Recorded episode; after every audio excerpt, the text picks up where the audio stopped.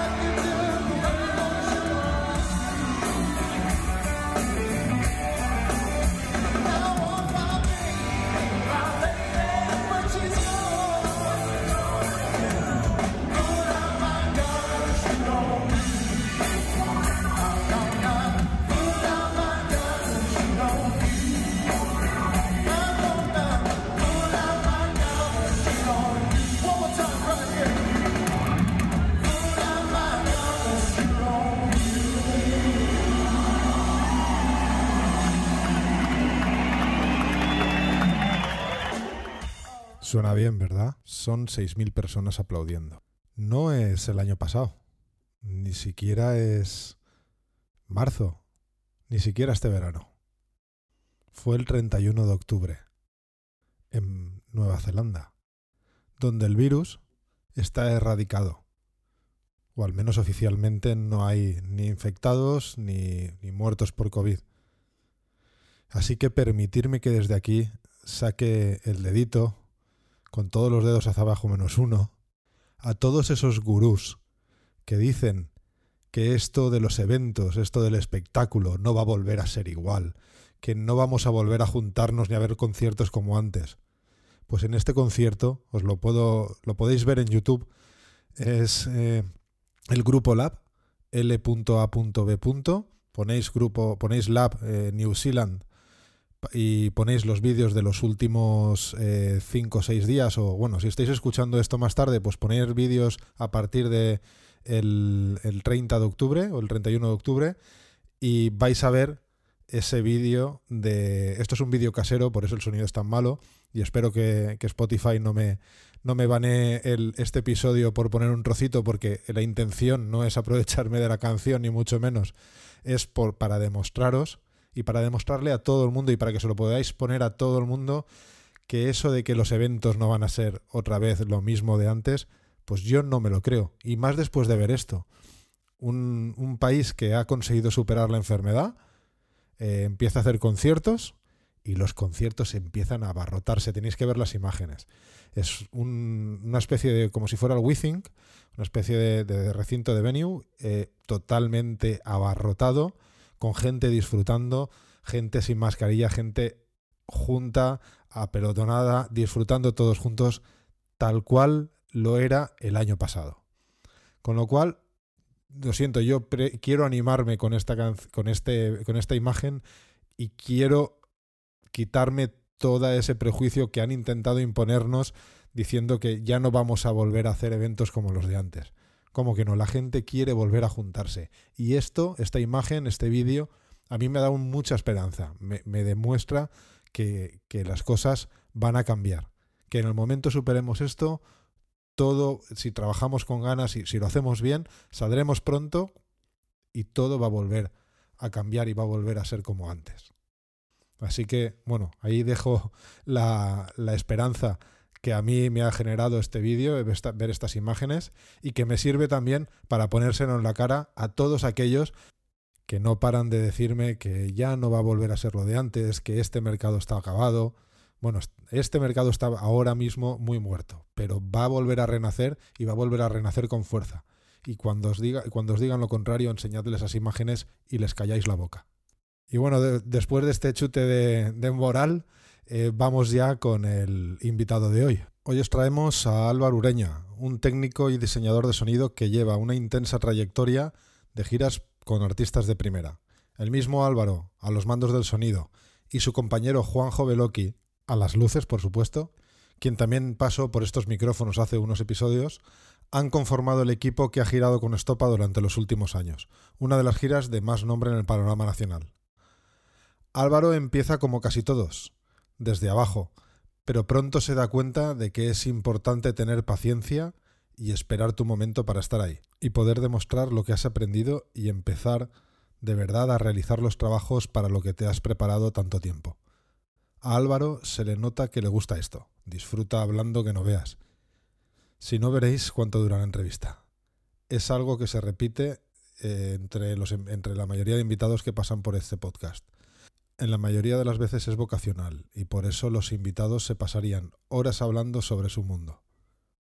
Otra característica de nuestro invitado es que es una persona comprometida y nos cuenta cosas muy interesantes sobre cómo ve la problemática del colectivo técnico.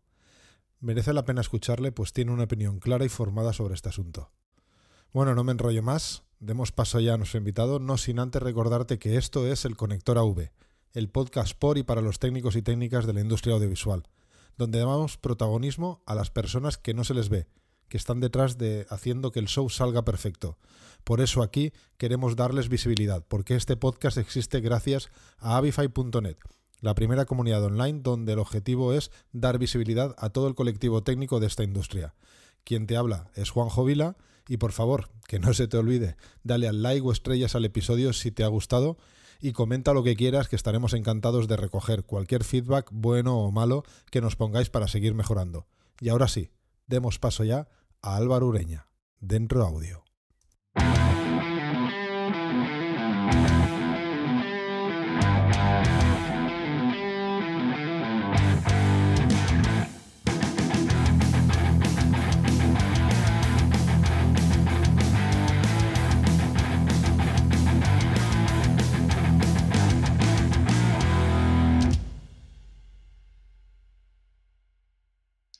Hola Álvaro, bienvenido al Conector AV. Hola Juanjo, ¿qué tal? Muy buenas. Bueno Álvaro, eh, ya tuvimos aquí a un compañero tuyo de tropa, a Juanjo Veloki, hace un par de episodios. Y, nada, hoy te tocaba a ti. Así que tenemos el grupo, al, equipo completo de Estopa. Bueno, quería que para la gente que no te conozca y que hay mucha gente que te conoce porque tú llevas en esto muchos años, Cuéntanos quién eres y a qué te dedicas.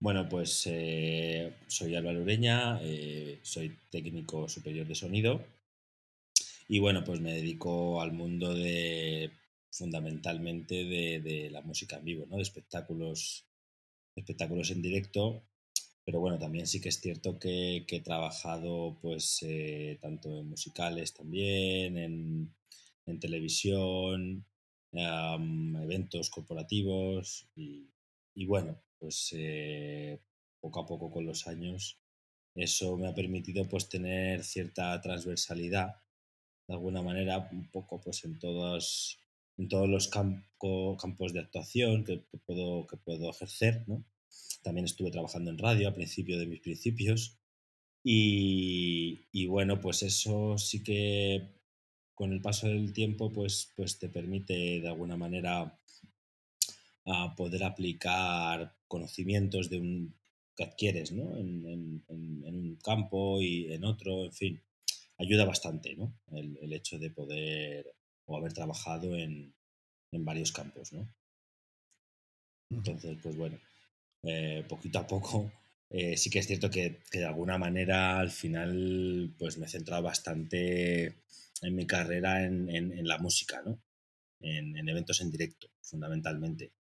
Eh, también he trabajado algo en estudio, con algunas grabaciones y demás. Eh, alguna mezcla de DVD de algún artista también y, bueno, pero, pero vamos, fundamentalmente en el ámbito de, la música en directo. Es donde más me, he especializado, por así decir. Tú tenías claro ya que querías dedicarte a esto, ¿no? Porque directamente empiezas en el, en el CES a, estudiar. O sea, ¿tú tenías claro antes de, de saber a lo que te querías dedicar que querías dedicarte al mundo del sonido? Pues, pues en realidad no, en realidad no. en, realidad, mira, eh, eh, todo esto empieza un poco, pues, pues eh, como es como te he dicho en, mis inicios, ¿no? yo de hecho iba a estudiar una carrera, bueno, que estuve, estuve matriculado, ¿no? Un, tiempo en, fíjate, en ingeniería de obras públicas, no te digo más. Bueno, yo iba a hacer medicina con, también, o sea que estamos casi, casi por ahí. Sí, sí, sí, sí. Y, nada, entonces, pues eh, em, a partir de ahí, pues obviamente, pues no, no, no, la carrera no, como que no, no me atraía en absoluto. Y, bueno, pues eh, a partir de ahí estuve indagando un poco, pues, pues siempre me ha gustado, obviamente la música siempre ha estado presente en mi vida desde, desde bien chiquitín. Y, bueno, pues, pues siempre me había gustado cacharrear, ¿no? Con, con, todo tipo de, de, aparatos y de cacharros que tenía mis padres o mi tío que, le gustaba mucho también, pues, pues el IFI, la música, en fin, todo esto, ¿no? Y, empecé a indagar y de repente, pues, pues una tía mía que, que, trabajaba cerca de, de una radio, eh, pues me dijo, oye Álvaro, que, que es que están, hacen un curso de de radio, por si te quieres apuntar y ver un poco cómo, cómo va el tema. Y pues nada, pues me apunté al curso, eh, fue como un par de meses o por ahí más o menos. Y, bueno, pues ahí empezamos un poco, pues obviamente, pues eso, a estudiar un poco pues lo que es un programa de radio, la edición, en fin, todo esto. Y, me atrajo bastante, muchísimo. Entonces, pues, pues bueno, a partir de ahí empecé a interesarme más, ¿no? Que un técnico de sonido, cómo es esto y todo esto. Y me matriculé, ya ahí ya, ya sí me, matriculé en el CES.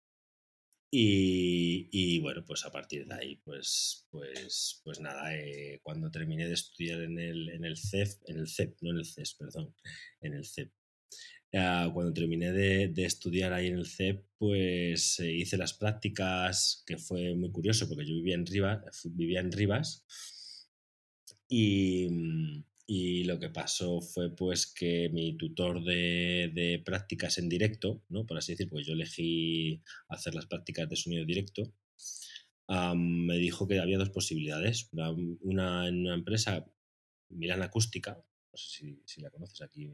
Sí, hombre, claro. Sí. Y la otra pues era Fluge y, bueno, como Fluge estaba en, en, Rivas y yo vivía en Rivas, pues dije, pues, pues, pues a Fluge, entonces, por cercanía pura y dura.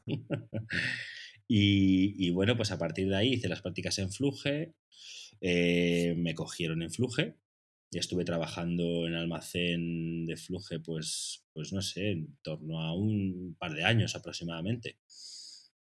Y es, fue ahí pues donde pues bueno pues me, empecé a conocer pues todos los equipos, toda la ubicación de, en, el, almacén, bueno, un poco de logística del almacén, ¿no? También.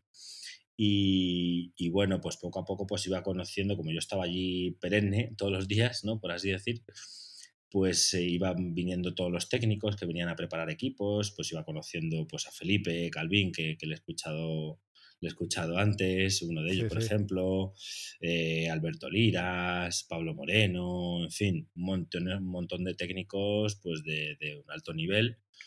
Y, bueno, pues al final pues de todos ellos he ido aprendiendo con el paso de los años, ¿no? Entre ellos, entre otros, obviamente, ¿no? Ya eh, eso fue como por así decir los inicios. Y, y, nada, pues luego un poquito más adelante ya les dije que yo lo que quería era hacer conciertos y demás y bueno, pues poco a poco fui, me, iban, iban haciendo algunos conciertos poco a poco, en fin, lo que pasa que al final pues ya se juntaba todo, se juntaba que tenía que trabajar en almacén, los fines de semana concierto y era aquello era, era un non-stop. Era siete días a tope. hasta que ya dije, oye chicos, que yo, yo lo que prefiero es, es irme a la carretera.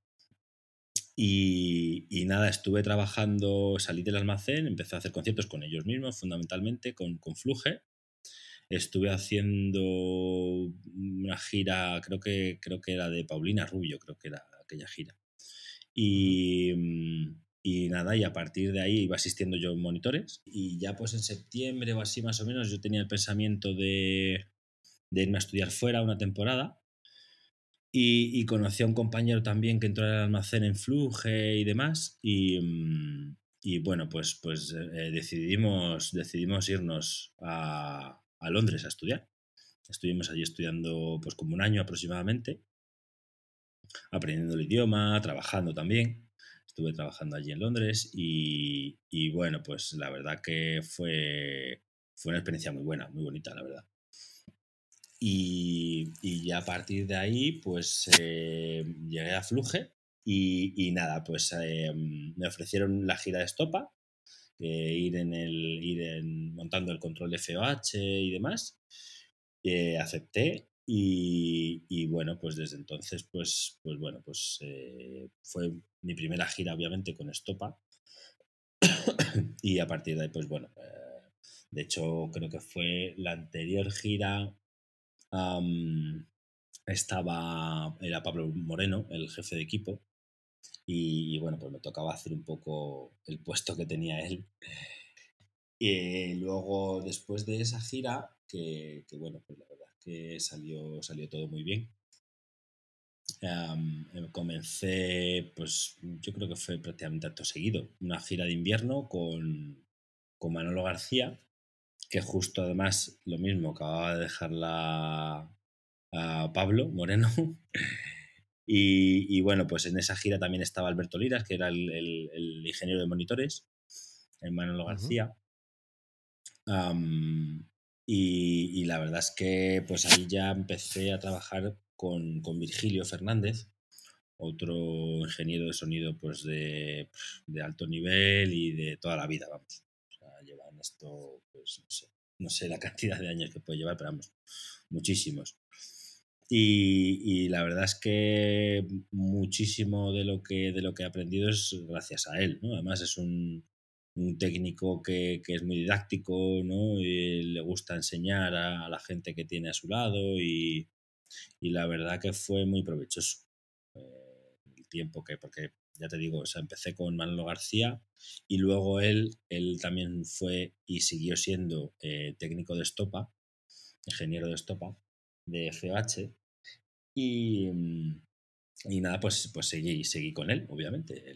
Siguiente gira eh, eh, él, siguió con Estopa y me llamó para, para estar con él y demás y, y la verdad que, que, muy bien. Ya te digo que hemos seguido trabajando con Manolo García y demás y con Estopa pues, pues bueno, eh, ya creo que hubo un momento que él no, no pudo ir, bueno, en fin, hubo ahí un, un impasse que le coincidió creo que Manolo García con Estopa o algo así. Eh, él le hizo Manolo García y luego pues ya la última, pues yo creo que fue la primera gira que hice yo como ingeniero de PA de Estopa fue en 2012. Y esto empezó, la primera fue 2008, pues estuve como cuatro años, ¿no? Yo, yo siempre lo cuento porque sobre todo para la gente que, que, que está empezando, bueno, o no, o, o, que no está empezando, pero bueno, que, que, de alguna manera quiere estar ahí, quiere, quiere ser ingeniero, ingeniero de PEA y, y bueno, pues, pues yo siempre digo lo mismo, ¿no? Que, al final las oportunidades, si uno las uno está ahí buscando, pues siempre llegan de alguna u otra manera, ¿no? Lo que es más importante, o lo para mí, al menos, es estar más o menos lo mejor preparado que puedas, ¿no? Para que cuando llegue esa oportunidad, pues, pues la, la aproveches al máximo. Obviamente luego pues, puede pasar lo que, lo que sea, ¿no? Pero, pero por lo menos que de ti no, no quede, ¿no? Que, que, porque al final ya, ya digo que las oportunidades llegan. Si uno las busca, llegan. No, no hay casualidades en la vida, yo, o por lo menos en mi, en mi punto de vista. ¿Sí? Es así, es las oportunidades eh, si, uno, si uno está ahí pues trabajando, si es que al final es trabajo, trabajo y más trabajo y más trabajo y, y la oportunidad llega, llega. Lo único que sabe hay que estar pues, pues, pues muy hay que estar un poco ágil, ¿no? Para, para que en cuanto uno pues, vea la oportunidad, pues, pues decir, pues bueno, pues vamos a intentarlo al menos, ¿no? Y, ya te digo que trabajo, trabajo, trabajo para que estar lo mejor preparado posible, obviamente, porque esa primera vez pues nunca se está, quizá, o, al menos uno siempre piensa, nunca se está lo, lo preparado, ¿no? parece que no, no, no, vas a ser capaz, no, no sé muy bien cómo, cómo definirlo, pero pero sí que es cierto que de alguna manera mm, yo cuando he recibido esas oportunidades, pues, pues las he cogido. Las he cogido, lo he intentado al menos, y bueno, pues obviamente algunas veces se, gana y otras veces se pierde, ¿no? Pero, pero bueno, sí que es cierto que las, las, las, oportunidades así, pues, pues de alguna manera importantes que han hecho que, pues bueno, que mi carrera de alguna manera haya sido la progresión relativamente rápida, pues ha sido por eso. Mucho trabajo, muchísimo trabajo, mucho esfuerzo y, e intentar eso, eh, eh, cuando tienes la oportunidad, sentirte por lo menos ciertamente capacitado, ¿no? Y, bueno, pues esto, esto es lo que ha pasado, me ha pasado un par de veces, tampoco, tampoco pasa muchas veces en la vida, ¿eh? Estas cosas. Pero bueno. Y bueno, me, has contestado al principio, lo, has contestado tú sin, sin, preguntarlo, pero te quiero preguntar el por qué, ¿no? ¿La música o el corporativo? Me has dicho que la música, pero ¿por qué? El corporativo se vive muy bien. Eh, sí, sí, ciertamente. O sea, al final eh, es que son, para mí son dos trabajos, o sea, que obviamente eh, el técnico de sonido tiene que aplicar sus conocimientos, pero se aplican de manera distinta. O sea, al final, mm, como técnico de sonido, eh, te, exige mucho más eh, eh, la música, sin duda. como, hablo como técnico de eso, como operador, llamémosle. ¿no? Ahora ya, ah, bien, como, como, diseñador y demás, em, en ambos campos, pues sí que es cierto que, el corporativo al final, pues de alguna manera lo que se, lo que se intenta es que pues el sonido tenga una calidad excelente, pero, pero no se busca esa base artística, ¿no? por así decir, pues obviamente no, prácticamente no existe. ¿no? Al final el, evento corporativo eh, lo que, te, lo que más te exige es tener una capacidad técnica resolutiva muy alta, pero que esa capacidad técnica resolutiva muy alta, eh, quizá en la, en la, música, en la música en vivo, mmm, quizás sea muchísimo, o sea, se queda como en un 50%, por así decir, e, esa capacidad de resolución. No, no sé si, si me explico más o menos. Sí, sí, sí. Entonces, pues eh, quizá me resulta más interesante, ¿no?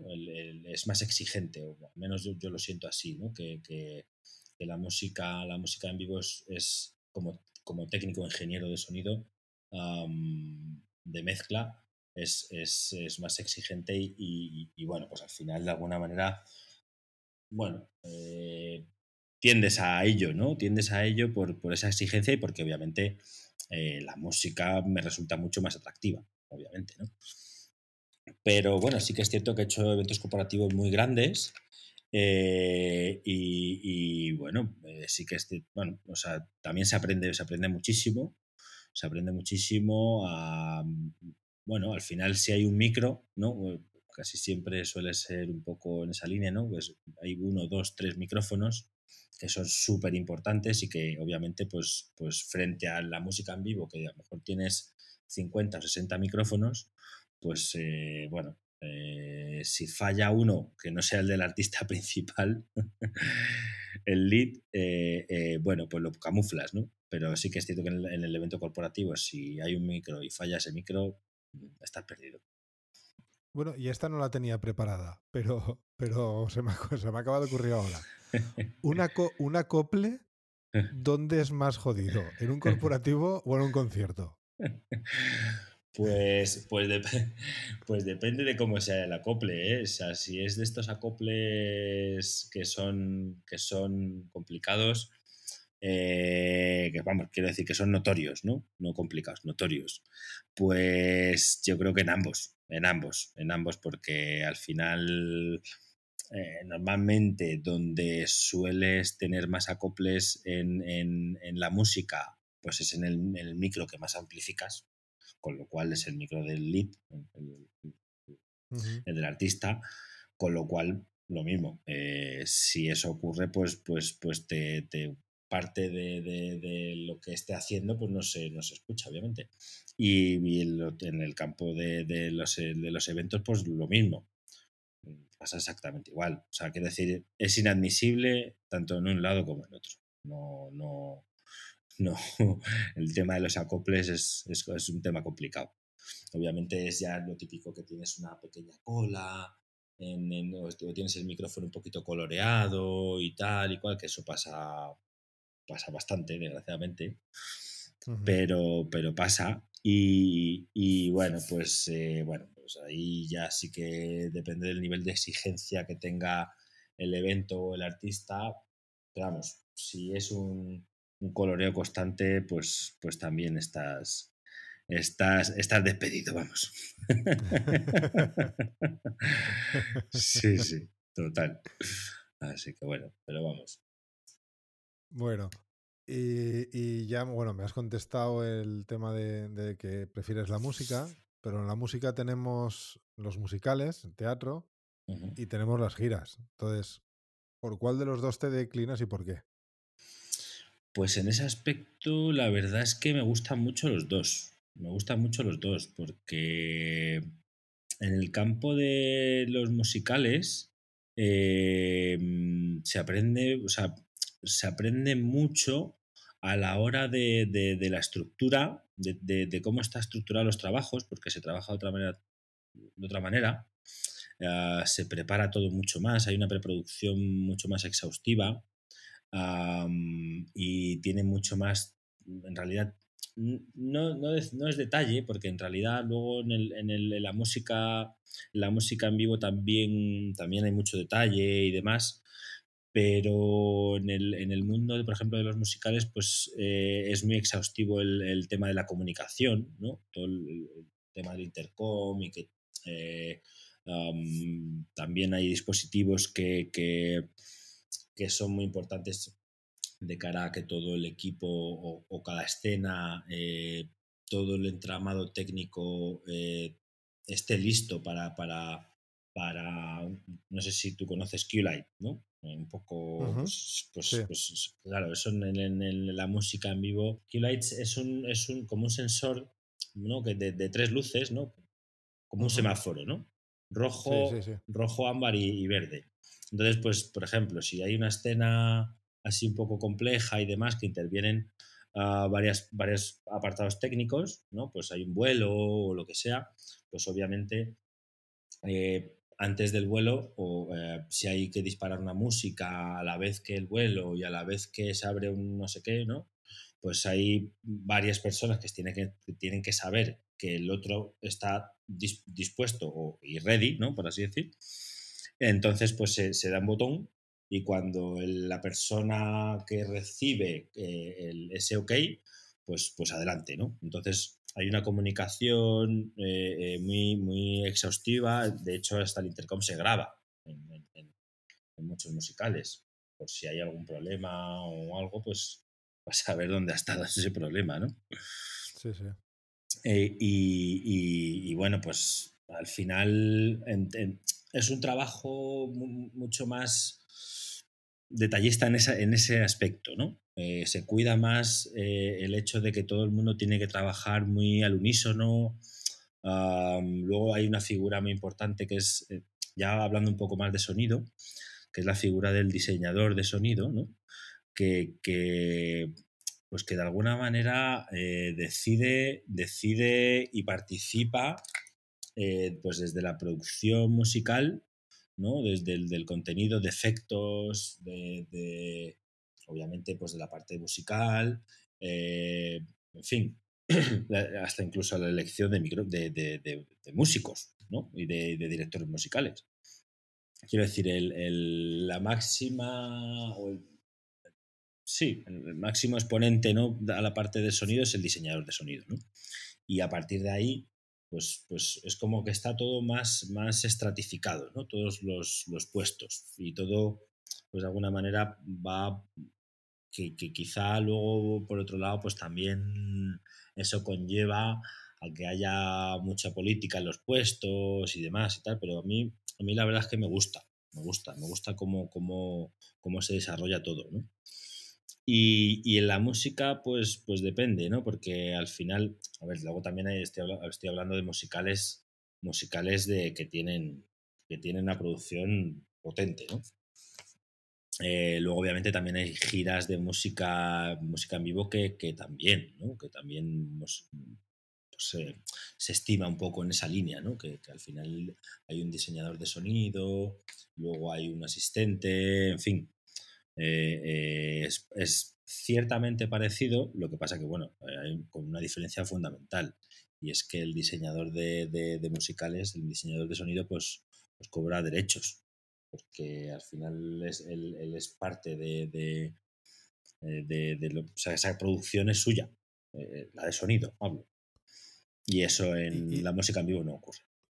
Y en, en bueno, un, un, para que la gente que, sobre todo la gente que está empezando, y quizás muchos también que no son puros de sonido, no, no lo sepan, en, en el diseño de iluminación está muy claro, ¿no? Lo que es un diseñador de iluminación y lo que es un programador o un operador. El, sí. O un operador, claro, un operador, un programador, pueden ser las dos cosas, o puede que alguien programe y luego opere otro, Eso pero es. en el, en el sonido, eh, el, el, concepto de diseñador de, soni de, sonido es un poco más complejo.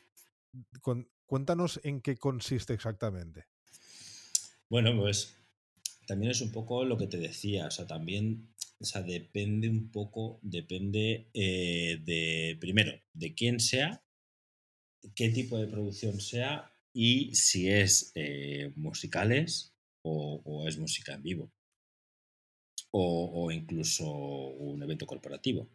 O sea, eh, como diseñador de sonido, y no de que no de sistemas, o sea, diseñador de sonido, al final, eh, de alguna manera, a lo, que, lo que se dedica es, eh, él forma parte de, la producción de, la música, forma parte de, los contenidos, eh, forma parte de y, o realiza y supervisa y dirige los efectos, obviamente hace la mezcla, que la hace, no la opera, ¿vale? Eh, porque obviamente pues ahí ya luego, como bien has dicho, está, está el operador. Entonces, eh, es, un, es, una figura, de alguna manera, que, que, dirige todo lo que ocurre en cuanto a sonido. Es más, si, hay un, un, director musical que no acaba de encajar, pues, pues él tiene la potestad, por así decir, que, que, que ese director musical pues, pues, pues se cambie por otro.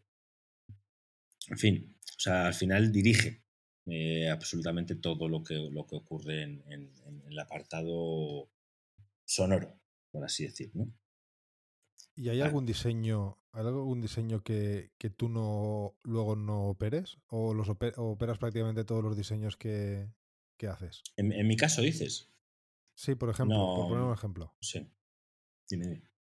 No, no, por poner eh, ah, un ejemplo. Un digo, ejemplo. No, pero o sea, prácticamente todo, todo. O sea, eh, sí que es cierto que, o sea, en mi caso, eh, prácticamente todo lo, lo opero yo porque, por lo que te digo, porque, porque en el campo de la música, de la música en vivo, eh, al final funciona de otra manera.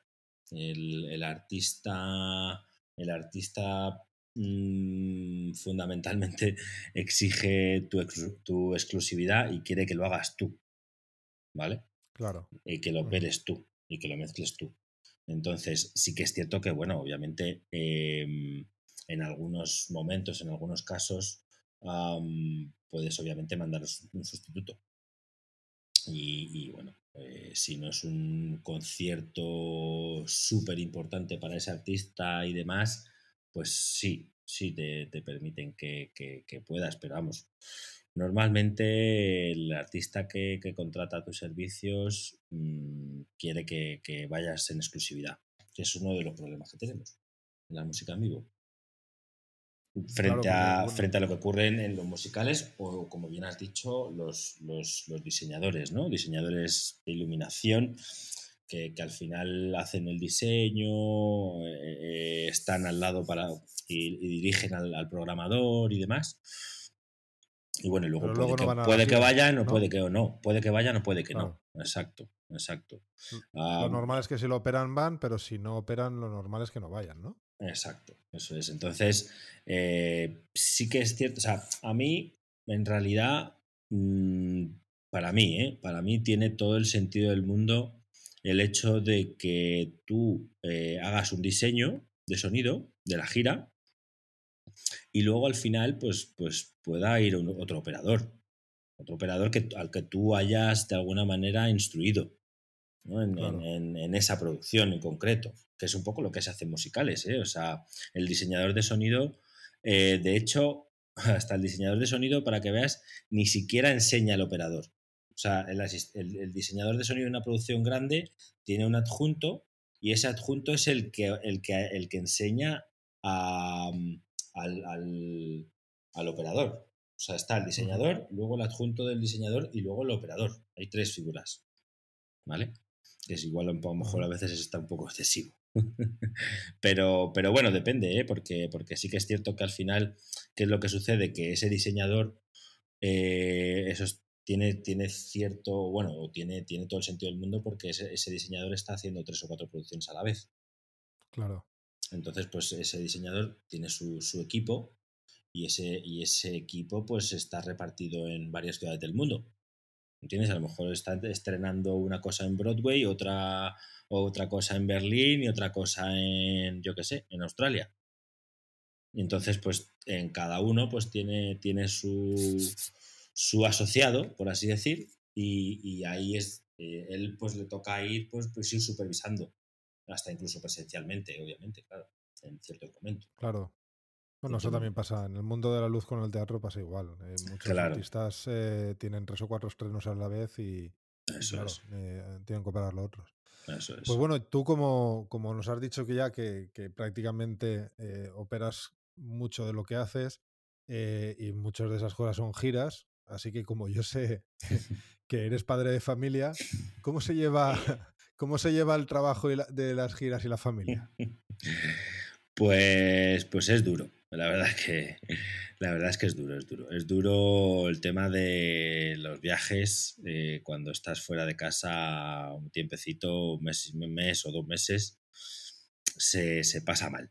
Se pasa mal porque al final, bueno, eh, al principio de alguna manera cuando te vas y tal, estás unos días y bueno, vaya que vaya, pero cuando ya pasas la barrera esa de las dos, tres semanas, Empieza a pesar. Yo, para mí son las dos, semanas, entre 15 y 20 días es eh, el muro, por decirlo de alguna manera, ¿no? Sí, sí, cuando pasas esa, esa barrera se empieza a hacer cuesta arriba un poco, la verdad.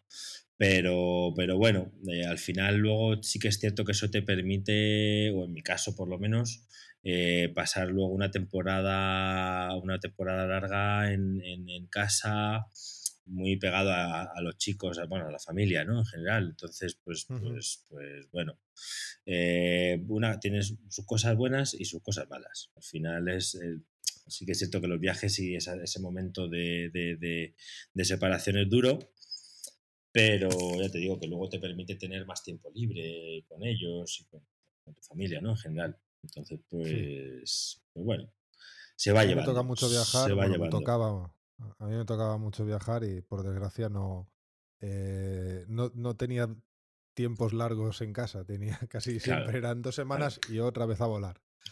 Pero bueno, gracias al menos a, esta tragedia, pues que alguna cosa buena hay que sacar eso que, ahora estoy en casa. Pero, desde, bueno, luego, desde luego. Preferiríamos estar volando aunque fuera por, por, por, poder trabajar, ¿no? Sí, y, y, oye, y ahora, ahora eso te iba a contar. Bueno, y otra, otra, otra cosa, otra cosa, perdona que te corte, que es, eso es importantísimo, obviamente. Que tu pareja te ayude en todo esto y crea en ello y te apoye es clave y básico. Si no, es imposible. Imposible. imposible. Imposible. Eso, eso, Entonces, hay que destacarlo, hay que destacarlo. Y ahora que no nos oyen, eh, eh, ¿no tienes morriña de coger un avión o, y, perderte una o dos semanas por ahí? Hombre, pues sí, también, también es algo que se echa de menos, ¿eh? O sea, el, trabajo, el trabajo, pues bueno, de la carretera, ¿no? En sí, el, bueno, nuestro trabajo, ¿no? Trabajo.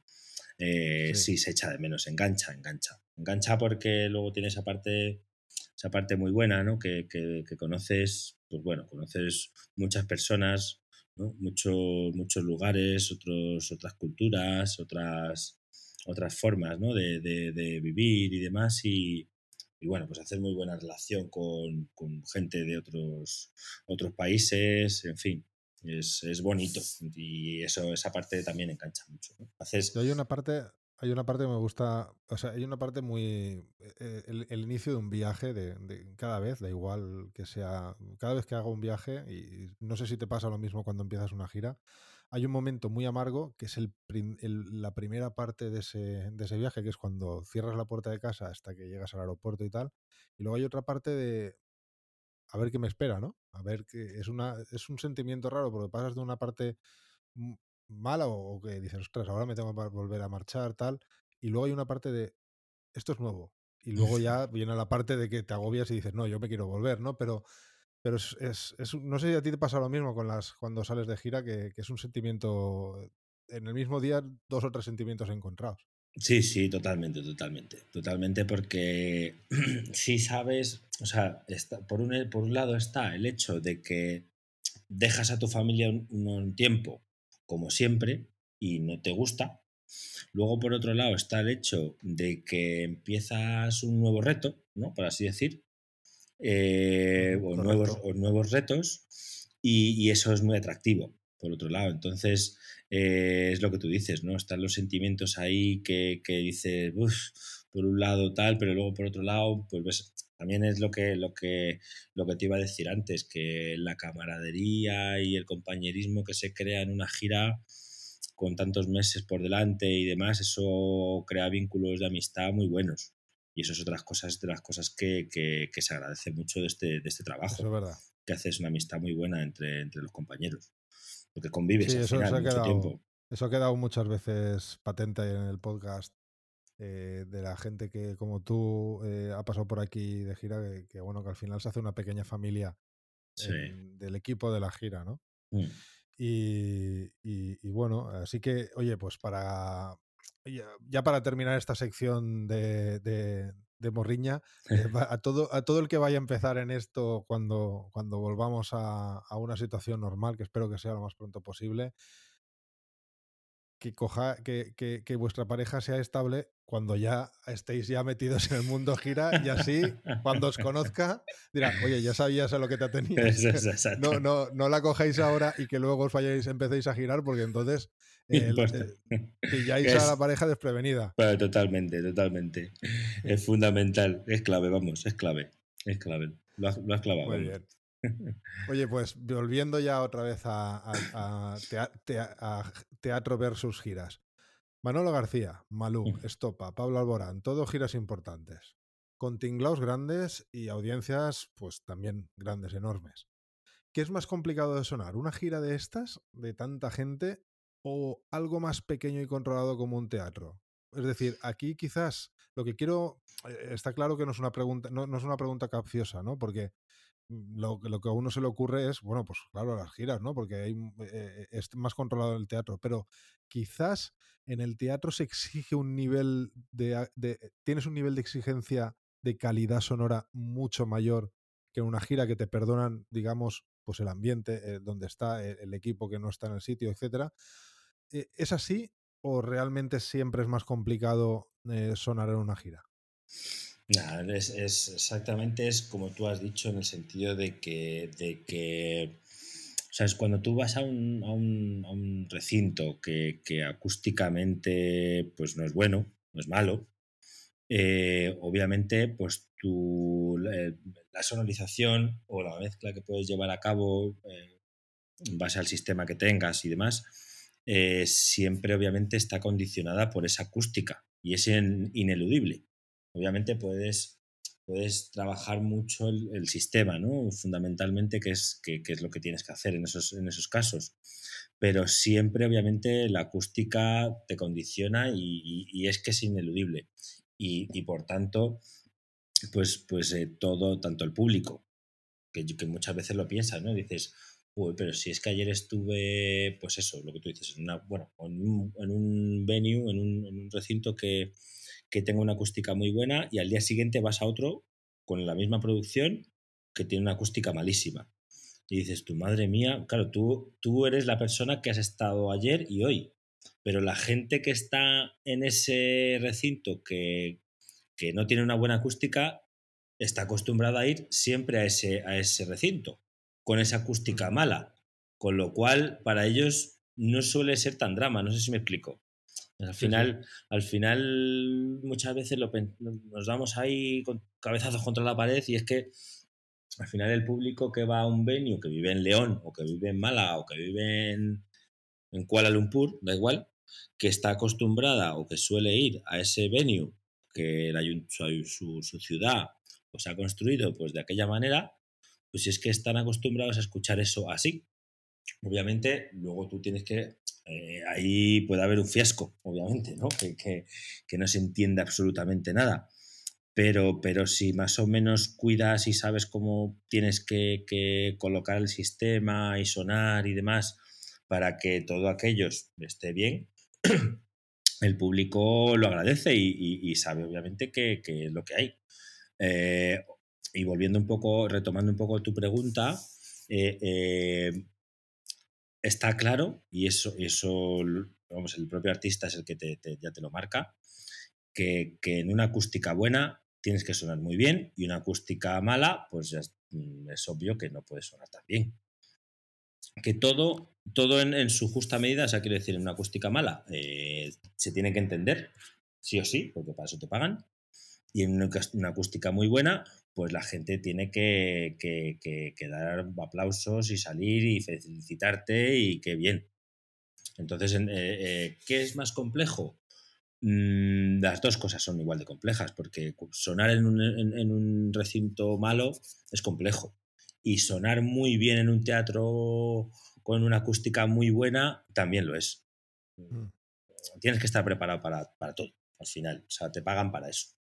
Al final te pagan yo, para. Yo, al menos personalmente, yo personalmente, eh, cuando voy a ver un musical o. Eh, mis expectativas son muy altas a nivel de, sonido, porque es un musical que lleva allí la tira de tiempo, que, está muy controlado y, yo me espero que eso va a sonar de la leche y sin embargo si voy a un venue grande, un concierto y allí pues no suena como, como yo me espero, pues quizás sí que tenga ese, ese grado de, de, tolerancia de decir, oye, pues es que a saber, ¿no? Cómo, los problemas que se han encontrado ah, en este, en este venue mm, que nos ha tenido que resolver hoy.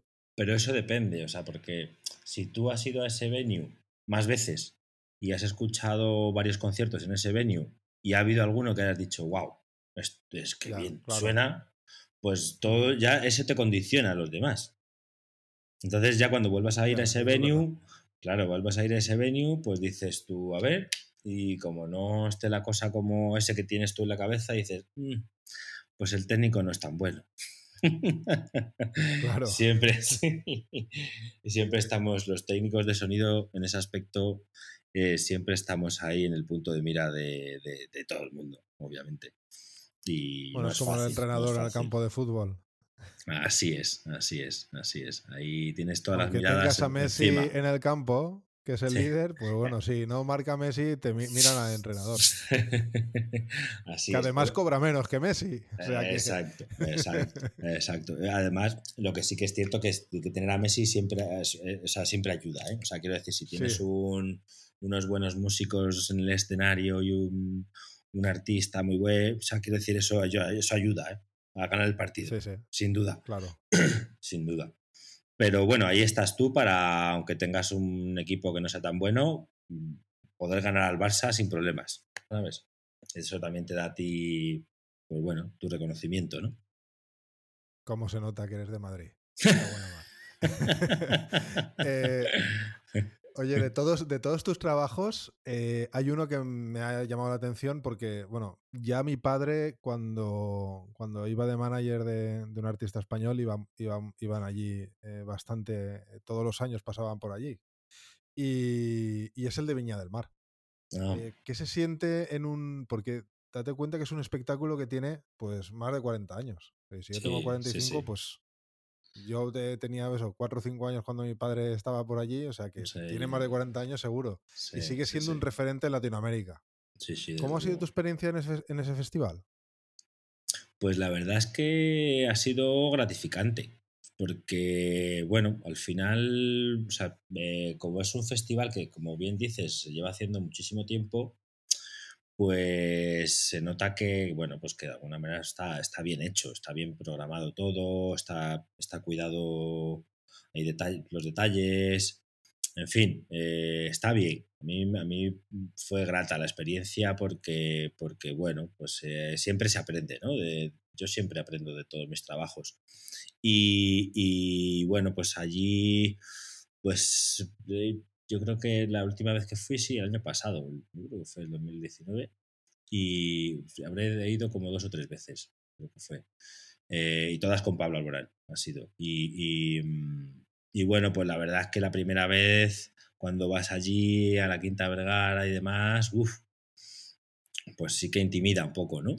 Pero, pero bueno, al final siempre, o sea, yo en los trabajos cuando estoy enfrente de ella, de, o sea, en el momento, en ese momento del pistoletazo de salida, pues yo me, me, me, me concentro, me concentro en, mi, en, en, lo mío y ya puede arder Troya que no me entero. no me entero.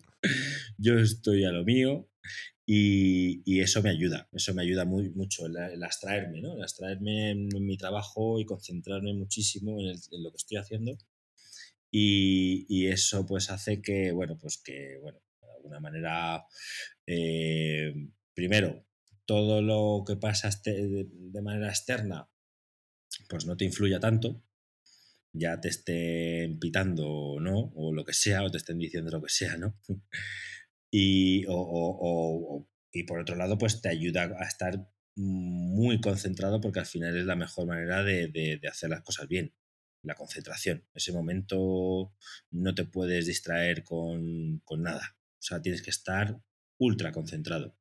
Ah, para mí es que es clave la concentración en esos momentos. Y para eso también, obviamente, pues, pues eh, es súper importante contar con, compañeros, ¿no? Compañeros que, tengas al lado, que, en los cuales confíes plenamente y que, bueno, pues te, te, avisen, ¿no? De, pues, algún, problema que haya habido con algún micrófono, eh, cualquier cosa, ¿no? Que puede pasar durante un show. Eh, pues que te, que te avisen, ¿no? Porque tú estás, como estás tan concentrado en lo que es en tu trabajo, eh, pues sí es importante contar con, esa ayuda.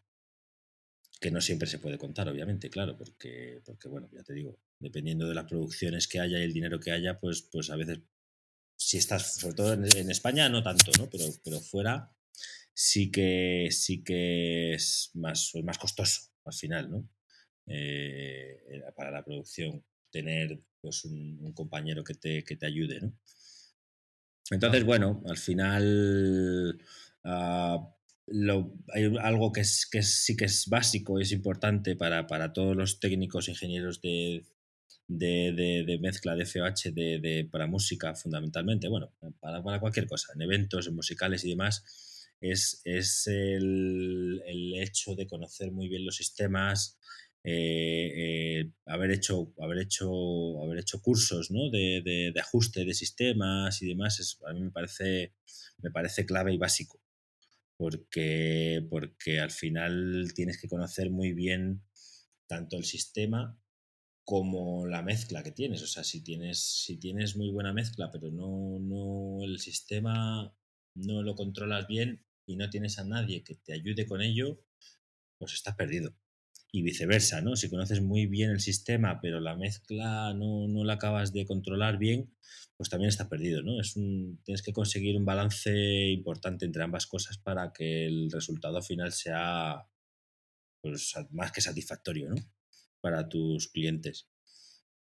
Entonces es algo que, que, pues eso, que a los chavales también les digo, ¿no? Que, que, es, que es algo clave, ¿no? A la, hora de que no es solo la mezcla, sino que el sistema es importantísimo y, y, hay, que, hay que controlar, hay que saber controlar todo porque en la mayoría de las ocasiones estás tú frente a todo tienes que controlar el sistema, tienes que controlar la mezcla, tienes que controlar mil cosas. Entonces, bueno, pues es, eso totalmente lo da la experiencia y, bueno, pues obviamente el, haber hecho mis primeros conciertos pues así en estadios y demás, pues, pues, pues no, eran, no eran nada fáciles. Pero, pero bueno, luego con el tiempo, pues bueno, se va normalizando, que también es parte de un poco, que pierde un poco, ¿no? Pierde, va perdiendo con los años ese gusanillo, ¿no? Es decir, pues al principio ibas a hacer un, un Within Center, un concierto y demás, y, bueno, sigue, sigue, te sigue pasando, ¿no? Obviamente, porque cuando pierdes eso ya, pues no, pero, pero sí que, bueno, eh, ya no estás tan nervioso como al principio, en fin, poco a poco, sí, sí, se, van, se van limando las, ese, nerviosismo, ¿no? Que es lo más complicado. Y antes hablábamos de, los acoples y tal. a mí una de las cosas que me interesa es cómo gestionas una crisis de esas, ¿no? Un, marrón ahí en medio, en, vivo. Eh, ¿cómo, ¿cómo, las sueles eh, afrontar? Eh, ¿Con calma, con concentración, como decías? ¿Salen los nervios a flor de piel? ¿Cómo se gestionan ese tipo de crisis en tu trabajo? Uy, pues, pero yo dices o en general. Bueno, tú y, también lo que ves, porque claro, cada persona será un mundo. Hay quien la gestionará bien y quien, y quien no la gestionará bien. Claro, claro, claro, hay de todo, hay de todo. Es, o sea, a ver, sí que es cierto que para ser un técnico de hagas lo que hagas, ¿eh? no, no, tienes por qué mezclar hagas lo que hagas, un técnico de sonido directo, eh, ya sea eventos musicales o lo que sea, tienes que gestionar muy bien ese nerviosismo. O sea, es clave. O sea, si, si tú gestionas bien eso, mm, tienes mucho ganado. Si no lo gestionas bien, tienes un problema. Tienes que aprender a gestionar eso antes que otras cosas. en mi opinión mi opinión, porque, porque el sonido directo es eso, precisamente. O sea, son, pasan tres segundos y si, lo has, si no lo has hecho, pues ahí se ha quedado. Ya está. Y es que es el momento. Eso es, todo en el momento. Entonces, eh, tienes que mantener la calma y a la vez eh, estar con, con, con tal concentración que te haga responder con una rapidez máxima ante cualquier problema. Entonces es, es, una combinación, es la combinación de ambas cosas, ¿no? Una concentración plena para, para, responder rápido al problema y luego por otro lado tener la calma suficiente como para saber que también es importante eh, en esto, en mantener la calma, por eso es tan importante lo que te decía antes, el, el hecho de contar con un buen equipo de recursos humanos, o sea, de, compañeros, ¿no? Compañeros que, que es, que, es que es clave, que el, que el equipo esté bien engranado y que confíes en, tu equipo. Eso es, es, básico. Si tú no confías en tu equipo, eso te provoca nervios, te provoca, obviamente, pues, pues que como que pierdes el control, ¿no? Al final, si es que no, no tiene otra cosa. en, el tener controlado, no quiere decir que lo tengas tú controlado, pero sí tu, equipo o el equipo del, evento, ¿no? del espectáculo, que tenga o que dé la sensación y que luego en el día a día se vea que, la gente eh, tiene la capacidad de, ese control, ¿no? de, cualquier problema que pueda surgir, por mínimo que sea, que tenga una respuesta rápida y clara, es clave. Y si tú lo ves en tus compañeros, que cuando hay un problemilla, pues rápidamente hay, si no es uno, es el otro, si no es el otro, es el otro. Eh, eso eso se, se, aclara y se, y se solventa, pues eso te da una tranquilidad tremenda tremenda. Entonces, sí, yo he tenido, he tenido una, pues como todos, ¿no? Todas las personas que han trabajado en esto en algún, más de X años, pues han tenido, han tenido problemas seguro. Porque si no, no, estadística. No, ha trabajado mucho. si no, no ha trabajado mucho. Por pura estadística. Total, total, total. Entonces, no, sé si me habías preguntado por alguna anécdota. No. No, bueno, eh, ya que estamos, ya que estamos, sí, sí, ya que estamos, y si, me dices alguna, pues siempre viene bien al programa ese toque. Eh, sí, bueno, pues hemos tenido, pues no sé cuándo contarte, la verdad, pero he tenido así. A mí me han dicho una, a mí me han contado una de Álvaro Arbeloa. Ah. Jodido. esa, esa es muy buena. Esos son David y José, que son así muy, muy guasones. Estopa. Estopa, estopa, estopa, correcto. Eh, y nada, pues siempre que pues en los, en los conciertos siempre nos, presentan. Y, nada, pues a Juanjo siempre se meten con su con su con su, su tipín, su tipín y su edad. y a mí y a mí me meten caña con el tema de, de eso, precisamente, de Álvaro Arbeloa. ¿eh? Y, eh, además, eso surgió obviamente por, porque, porque no sé dónde estábamos, no me acuerdo. Estábamos grabando, creo, en el estudio o algo así. Y, no sé si fue David o José, no recuerdo, creo que fue David. Eh, a, ver, a ver si Álvaro, ver, a ver si, a ver quién es capaz de decir Álvaro Arbeloa, pero rápido, ¿eh? Álvaro Arbeloa. sé que ya empezaron todo con Álvaro Arbeloa, Álvaro Arbeloa, y ya me quedé con Álvaro Arbeloa. Así que sí, sí, sí, sí. Pero sí, son así, son así, ellos. Pero, pero bueno, la verdad es que son, son encantadores. ¿eh? A mí me gusta mucho trabajar con ellos. Muy bien. Muchas personas no saben el trabajo que, conlleva preparar un, evento en condiciones. Y cuando hablabas tú, por ejemplo, del, diseño del diseñador de sonido, el trabajo de diseñador de sonido, pues aún, más, aún tiene más fuerza esta, esto que voy a decir. Háblanos del tiempo que dedicas a la preproducción.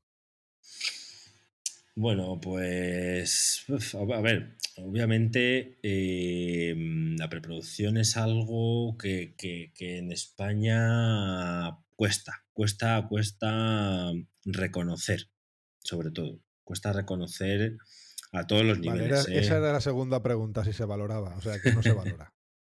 cuesta reconocer, cuesta reconocer porque al final, o sea, sí se valora, sí se valora, pero no lo suficiente, obviamente no lo suficiente porque a nadie le interesa, porque al final pues es dinero, no tiene más.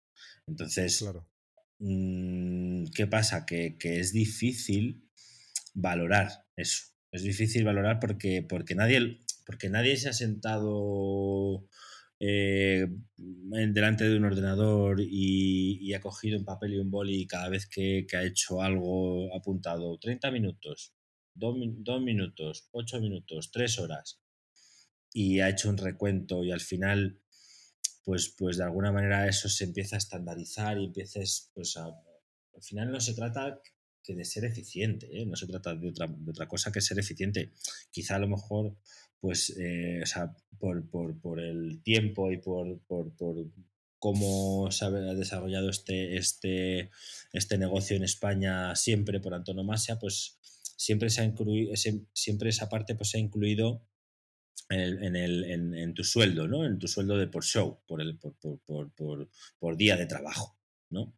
Entonces, como que todo la, toda la parte previa, pues, pues nadie, nadie sabe muy bien cómo, cómo, cómo gestionarla, ¿no? Eh, y, al final se, se queda ahí en un limbo que nadie quiere asumir, pero que hay que hacerlo al final. Y, y, cuando no se hace, muchas veces piden responsabilidades, ¿no? Entonces, es, es, un tema súper complejo de resolver, no solo para, para los freelance ¿eh? o para los técnicos, sino también para las, empresas. porque el cliente tampoco lo entiende. Claro, claro, claro. Incluso ellos mismos, el propio cliente, cuando le toca hacerlo, también, porque ellos tienen que hacer preproducción igualmente, eh, de gestión y de mil cosas. Mm, claro, ellos, ellos intentan, muchos, muchos de ellos lo que hacen es, asumirlo ellos y, intentar hacerlo ellos. Lo que pasa que, bueno, pues depende de qué tipo de cliente, pues hay algunos que hacen una preproducción muy buena y te entregan un trabajo muy, muy, muy bien hecho para que tú continúes y hay otros que, pues que no tanto. Y, yo pienso o creo que, son la mayoría. Son la mayoría. Y es algo que, pues que pues tanto las empresas como los técnicos debemos de, de sentarnos y dialogar sobre esto y darle una, una solución y una solución que sea buena para todos. ¿eh? No, no, no, no, con esto no digo que sea un problema de, ni del cliente, ni de las empresas, ni de los técnicos, es un problema de todos y que todos tenemos que poner una solución y, y ahora mismo, eh, pues en estos tiempos que corren, pues no te digo nada. Ahora es complicado. ¿Cómo te digo? Ahora mismo es un problema serio porque pues, nadie quiere asumir nada. Está todo muy complicado.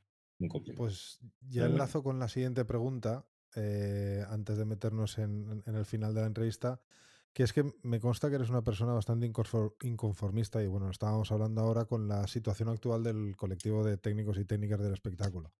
Antes del COVID, claro, me refiero. ahora en pleno COVID, pues como tú acabas de justo de comentar, aún es más complicado. Pero bueno, situémonos, situémonos en, un, en, un, en una situación, pues eso, de principios de año, de, enero o de diciembre de 2019. ¿En qué situación estaba el colectivo? ¿Y qué era lo que veías tú que, no te gustaba, aparte de la preproducción? Bueno, pues eh, a ver, el colectivo, o sea, el colectivo de técnicos, quieres decir, ¿no? O sea, no, no, la industria en general, ¿no? El los técnicos. sí, sí, sí. Bueno, pues los técnicos, los técnicos, eh, en mi opinión, hay un problema, hay un problema muy obvio y muy claro, que es, pero vamos, esto pasa aquí en España y, en todo el resto del mundo, vamos, es el hecho del individualismo. O sea, al final, pues eh, por, por, cómo es y cómo se nos contrata el trabajo y cómo, cómo, se ha venido desarrollando desde siempre, pues bueno, al final cada uno somos autónomos, la mayoría o, la gran mayoría. El 60% eh, más o menos. Sí, exacto. Eh, sobre todo, sobre todo ya, ya no tanto la mayoría, pero sí los puestos clave. O sea, quiero decir, pues sí que es cierto que los eventos corporativos y, demás cada vez se tienden, se tiende más al hecho de que de llevar a la gente en plantilla, eh, un equipo humano que, esté bien compenetrado y que sea un, llave en mano para el cliente, en fin, todo esto, ¿no? Pero que sí que es cierto que, de alguna manera ah, el hecho de que, de que de ese individualismo, ¿no? Ese individualismo, pues, pues por un lado, eh, pues hace que esto sea la ley de más fuerte, ¿no? Al final, y, haga que todos seamos mejores. Por un lado, hace que, todos crezcamos profesionalmente mucho y hace, hace, que en España haya unos grandísimos profesionales, pero el sentimiento de, compañerismo, por un lado, eh, se genera eh, como hemos hablado antes, el hecho de que, bueno, pues cuando vas de gira con compañeros y demás, eh, sí que, sí que se, hace un vínculo muy bueno, pero por otro lado, luego mm, cada uno mm, quiere mantener su propia línea de, actuación, ese individualismo, esa facturación, ¿no? De alguna manera, o ese servicio al cliente, o ese eh, presupuesto, que, se crea y, demás, pues, pues, cada uno lo, interpreta y lo hace a su manera y, es, y, luego eso desemboca en que es muy difícil valorar un trabajo, porque cada uno hace y deshace como más o menos le viene en gana, porque somos autónomos y estamos en todo nuestro derecho, obviamente. Pero, pero eso, eso crea conflictos, nos crea conflictos a todos. Y al final, pues, pues eh, yo creo que es algo que, no es bueno para, nadie, en realidad, para ninguno de los trabajadores hablo. ¿eh? Entonces, mm, eso por un lado, eso es un problema, un problema grave. Y, porque, bueno, al final siempre estamos en las mismas de, de, oye, pues, pues es que yo ayer eh, tuve que hacer esto y tuve que hacer lo otro. Y, luego cuando lo comentas, pues, anda, pero has hecho eso, ¿cómo, ¿cómo, es posible? Y luego, pues a las dos semanas o tres te lo plantean a ti y, si te pilla un momento complicado y demás, pues, pues accedes, o sea, porque no queda otra al final. Y, y no te digo los tiempos que corren ahora. Entonces, pues ahora más que nunca, que ya, lo, que ya venía sucediendo, como, como, como, bueno, como bien decías, eh, hablar la época, eh, era pre-COVID, y, y, ahora pues, pues todos esos problemas se hacen muchísimo más latentes, muchísimo más latentes. Entonces, ¿por qué? Porque al final eh, sí que es cierto que la camaradería, como vuelvo a, como, incido, en, que, que, es muy buena y, nos ayudamos mucho a la hora de sacar un trabajo adelante, pero luego hay un problema serio a la hora de, del individualismo. Eh, y eso, y eso pues nos trae, nos trae, problemas gordos, problemas serios, y se está viendo, se está viendo ahora mismo que, que, esto del COVID hace precisamente resaltar estos problemas que tenemos, los hace más, más grandes, a todos los niveles hablo, pues, pues uno de ellos de los que teníamos es ese y está ocurriendo. Y, bueno, pues ya veremos a ver en qué desemboca todo esto. No lo sé. Pero de pues momento, pues nada bueno, desde luego. Así que. Pues yo desde. Pues. Exacto, desde aquí eh, denunciado y señores técnicos y técnicas del espectáculo, pongámonos manos a la obra y empecemos a colaborar entre todos. Así que, bueno, dicho queda. Y cambiando a un tema menos, menos farragoso, que, es muy importante, pero no deja de ser un tema complicado y delicado. Eh, metamos en un tema, para terminar, técnico, eh, como es el del audio inmersivo. El audio inmersivo, eh, antes, pues justamente cuando a finales del año pasado, la, segunda mitad de 2019 y, y principios ya de 2020, estaba en pleno auge eh, se han hecho incluso algún evento, mm, no solamente recintos cerrados, sino algún evento al aire eh, libre con eh, audio inmersivo. ¿Cómo, ¿Qué opinas al respecto de esta tecnología? ¿Cómo crees que va a afectar a los eventos en vivo cuando vuelvan a haber eventos? ¿Realmente es una tecnología que va a imponerse? ¿Crees que tiene algún futuro inmediato o es un futuro mucho más a largo plazo? Bueno, pues ahí, ahí va a haber, o sea, bueno, antes del, del COVID ya, pues ya se, entregaba, se, dejaba ¿no? entrever un poquito hacia dónde se pretendía, ¿no? Eh, o pretendían las grandes marcas ir, ¿no? avanzar y dar un paso más, ¿no? ¿Qué ocurre? Pues obviamente volvemos al, a lo mismo de siempre, ¿no? A los costes. Al final, pues bueno, pues en una en una producción grande se puede permitir, pero bueno, yo veo que, ahora mismo está muy, muy enfocado fundamentalmente o, un una clara eh, aplicación al hecho de, los musicales, ¿no? Fundamentalmente, que, sí que sí. que tienen un campo de actuación muy bueno porque ya, los, ya lo venían utilizando y simplemente pues es una herramienta que les permite pues, pues todos, todos estos efectos y demás pues poder hacerlo con, más facilidad y poder crear cosas mucho mejores, ¿no? Y ellos, eh, como, bueno, de alguna manera sí que, sí que ya contaban con esos recursos, pues, pues bueno, para ellos va a ser más o menos, o para la gente que, que diseña musicales fundamentalmente, pues sí que va a ser relativamente fácil implementarlos. Ahora, en la música en vivo eh, no va a ser tan sencillo. No va a ser tan sencillo porque será, será sencillo si es un, un, un evento en, un espacio relativamente pequeño. Un teatro, un aforo mediano, grande, sí se, puede, sí se puede trabajar en esto. Se puede trabajar en esto porque los costes lo van a permitir.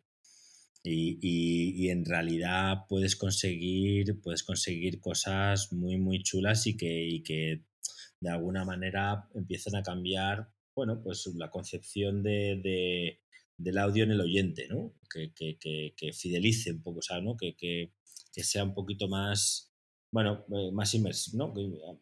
Crear esa inmersión real, ¿no? En el, en el, en el espectador se puede conseguir, obviamente. Lo que pasa que, bueno, yo sí que es cierto que, parece como que están un poco todas las grandes marcas eh, intentando empujar mucho hacia ahí, pero yo, por, vamos, por una cuestión muy sencilla de que estamos en, una época complicada de, inversión económica y esto va a costar más de la cuenta, yo creo, implementarlo.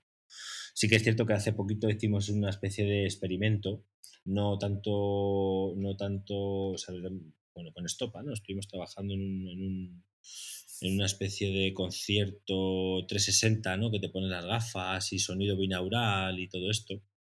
Y, bueno, pues eh, eh, creo que lo iban a emitir dentro de poco. Creo que hoy, o, hoy o mañana creo que, que, lo... A ver si puedo, puedo, escucharlo. Sí, sí, sí.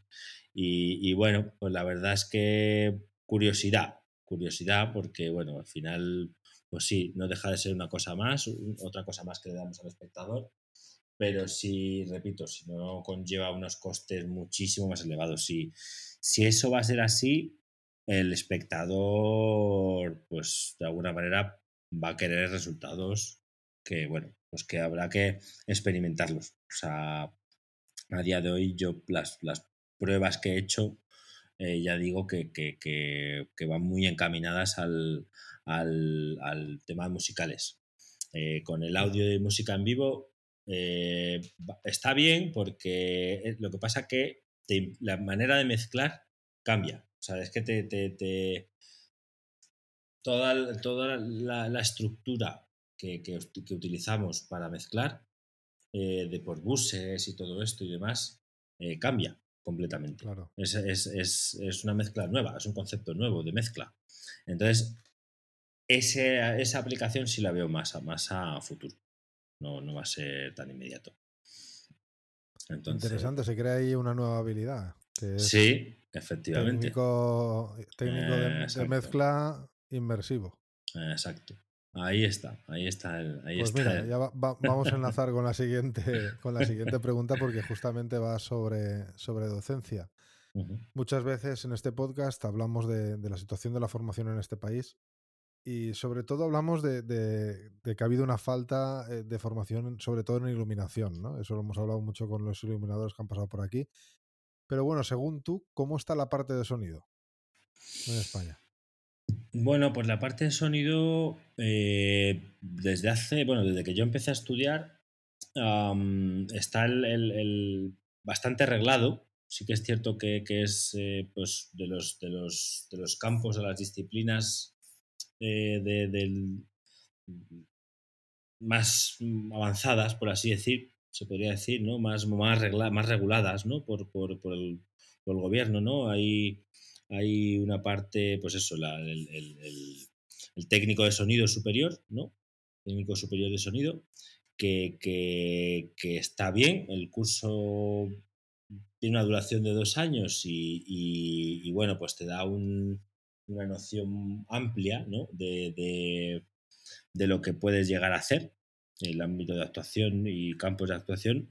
Lo que pasa que, que luego cuando viene ya el, aspecto de la, especialización, eh, una vez que terminas eh, esos estudios ah, básicos, bueno, o superiores, por así decir, pero bueno, ya te quieres especializar en algo, ahí es cuando yo veo que no, no, se acaba de, de, de matizar bien, ¿no? Porque, bueno, al final sobre todo en sonido, en sonido sí que es cierto que, que hay pues, muchas disciplinas distintas, sobre todo en, ya hablando un poco de, la música, de, sonido directo hablando, ¿no? Pues que si técnico de radiofrecuencia, eh, técnico de sistemas, operador, eh, ingeniero de mezcla, diseñador, en fin. Hay, hay varias figuras que, que, bueno, pues no se acaba de enfocar bien porque al final para ciertas cosas pues está dando una formación pues eh, demasiado específica sin con tanto conocimiento previo. Ese es un poco el, problema. Y luego, por otro lado, eh, yo denoto un, problema que ya no es tanto, tanto, como de, tanto de sonido, sino como eh, genérico. el hecho de, el, lenguaje, el lenguaje que, que se utiliza eh, entre los técnicos de varias disciplinas y, entre ellos mismos y, la producción con esos, con esos técnicos es lo que no acaba de, cuajar. Pues siempre, siempre que no entiendo muy bien por qué, también yo creo que es un poco falta de empatía de unos, de unos con otros, la producción con los técnicos y los técnicos con la producción. Y, luego, por otro lado, falta de formación, yo creo también, ¿no? Que, los técnicos tengan un poquito más de, formación y empatía con, de producción y viceversa, que la producción tenga un poquito más de conocimientos técnicos y empatía. Es, yo, para mí es un poco una, algo clave que, debemos poner solución, eh, o al menos en cuanto a formación se refiere. Y, luego, por otro lado, eh, cada día va a estar más demandado el, hecho de, que tú tengas eh, varias eh, habilidades, no solo en el hecho del sonido, sino que, sepas de vídeo, que sepas de iluminación y, bueno, o sea, que, que, esto no significa que, porque bueno, viendo un poco y hablando con compañeros, que, parece que el hecho de que, de que tú tengas más habilidades parece como que, eres el chico para todo y que, vas a, tienes que trabajar 24 horas. No, eso es un error. O sea, no hay que confundir una cosa con la otra. O sea, quiero decir, que tú tengas muchas habilidades como técnico, que tú tengas mucho conocimiento, que quizá en una disciplina muy concreta eh, sepas de sonido mucho, pero que también sepas bastante de vídeo, que sepas de iluminación, es algo muy bueno y, no tiene que ver con el hecho de que, de que ya como sabe de todo, pues, pues eh, eh, este chico tiene que, parece como que tiene que trabajar 25 horas, no. Eh, no, no, hay que confundir una cosa con la otra. Y, además, a día de hoy, con los recursos económicos como están, creo que, va a ser algo bastante demandado en el futuro, o, el presente ya, más bien. Que técnicos que tengan cualificaciones en, varias disciplinas. Y ya para terminar, a los pocos locos o locas que aún les quede, después de todo lo que estamos pasando, ganas de empezar a dedicarse a esto, que quieran empezar ahora. sí, es que, bueno, supongo que siempre habrá algún loco que, bueno, es un trabajo muy atractivo. ¿eh? Exacto, es, le mucho esto. Súper atractivo, pero. sí, no, sí. Eh, estaba haciendo un poquito de, humor dentro de lo que cabe, porque por cómo lo estamos pasando, ¿no? Pero bueno, para esta gente que. toda esta gente que tiene muchísimos méritos y después de todo esto que estamos pasando quiere dedicarse a esto, ¿qué, les, ¿qué les recomendarías desde tu experiencia? Bueno, pues, pues, eh, o sea, sí que es cierto que ahora mismo, eh, hablando con gente que trabaja en otros sectores, también lo están pasando mal, ¿eh? Ojo. O sea, no solo nosotros. Y, en general, eh, obviamente, no nos queda otra que tener paciencia. No nos queda otra. O sea, fundamental, tener paciencia. Y, luego, por otro lado, obviamente, eh, mm, tener, o sea, mm, dar lo mejor de uno mismo, eh, capacidad de trabajo multiplicada por 200 y ya te digo, y, sacar lo mejor de ti, nada más, o sea, mm, en cuanto a en cuanto a todo, en cuanto a saber venderte bien, en cuanto a que tus capacidades eh, técnicas aumenten, eh, si te quieres especializar en algo muy concreto, bueno, pues puedes hacerlo, pero, pero, pero es un poco más complejo ahora mismo porque, porque ahora mismo yo, la gente que, está empezando, le diría que se formase mucho en, en cuantas más habilidades mejor. Eh, y luego con el tiempo, pues, pues que vaya especializándose. Si es que, si es que quiere, si es que quiere, obviamente, o, a lo mejor quiere ser, eh, bueno, al final esa figura ¿no? de project manager o, figura de, de, de, producción igualmente, igualmente ¿no? O, production manager, en fin. En cualquier caso, mm, yo le diría que, que eso, que, que, cuantas más habilidades mejor, paciencia y capacidad de, de trabajo al 200.000%. Y bueno, eh, para terminar, recomiéndanos a una persona para traer al podcast. Creo que antes has nombrado a un compañero tuyo. Eh, sí. si aparte de él también quieres eh, nombrar a alguien más, pero bueno, la, idea es que nos des un poquito ideas para, para, que ir llamando y ir llenando de capítulos. Pues mira, yo no sé si, si, has entrevistado a algún diseñador de, sonido, de musicales. No, no. No. Pues mira, pues, pues mira, pues eh, lo digo por, por, no sé, por trasladar también a. Porque bueno, yo sé, obviamente, pues, un poco porque he trabajado con él, eh, que para mí es uno de los referentes a nivel nacional e incluso internacional. Es español, pero, pero de hecho he trabajado casi más fuera que en España. Eh, pero, pero bueno, porque por variar un poco, Poti, Poti Martín, no sé si le conoces. No, no lo conozco. Muy bien, pues ya tengo dos nombres. Y nada, dinos ya para terminar cómo podemos encontrarte en redes sociales o en internet. Pues, pues nada, en redes sociales eh, con mi nombre y apellidos, eh, LinkedIn y bueno, Instagram. Y, no tengo página web, ojo, soy Soy de estos técnicos que no tienen página web y que deberían de habérsela hecho, desde luego. Pero, pero bueno, pues mira, otra, otra habilidad que hay que saber manejar y que a día de hoy, pues, pues todo cuenta y todo vale. Así que, así que pongámonos a ello, pongámonos a ello, técnicos y técnicas. Muy bien. Oye, pues ha sido un placer. Muchísimas gracias por dedicarnos tiempo ahora que es medianoche ya y tenemos a, los niños durmiendo y hablando en voz bajita para no despertarlos. Y, nada, agradecerte que hayas pasado por aquí, espero que hayas eh, disfrutado y, pues espero también que la audiencia disfrute de tu experiencia. Gracias a ti también, ha sido, ha sido un placer y, súper ameno y, bueno, pues nada, espero haberos entretenido al menos un ratito. Uy, casi, hora y media. O sea que genial. Al final nos hemos extendido un poquillo, pero bueno, espero que haya sido ameno, que haya sido ameno, que haya sido ameno. Así que bueno, pues muchas gracias, lo dicho, y un placer. A ti, un placer, Álvaro. Chao. Venga, hasta luego. Y hasta aquí la entrevista de hoy con, con Álvaro Ureña. Creo que nos ha dejado bastantes perlitas para, para pensar o, o para debatir. Y, bueno, y, lo que os decíamos al principio, ¿no? Hablar un poquito de estar esperando ese momento y mientras tanto ir preparándote. Es muy importante que, eso sea así.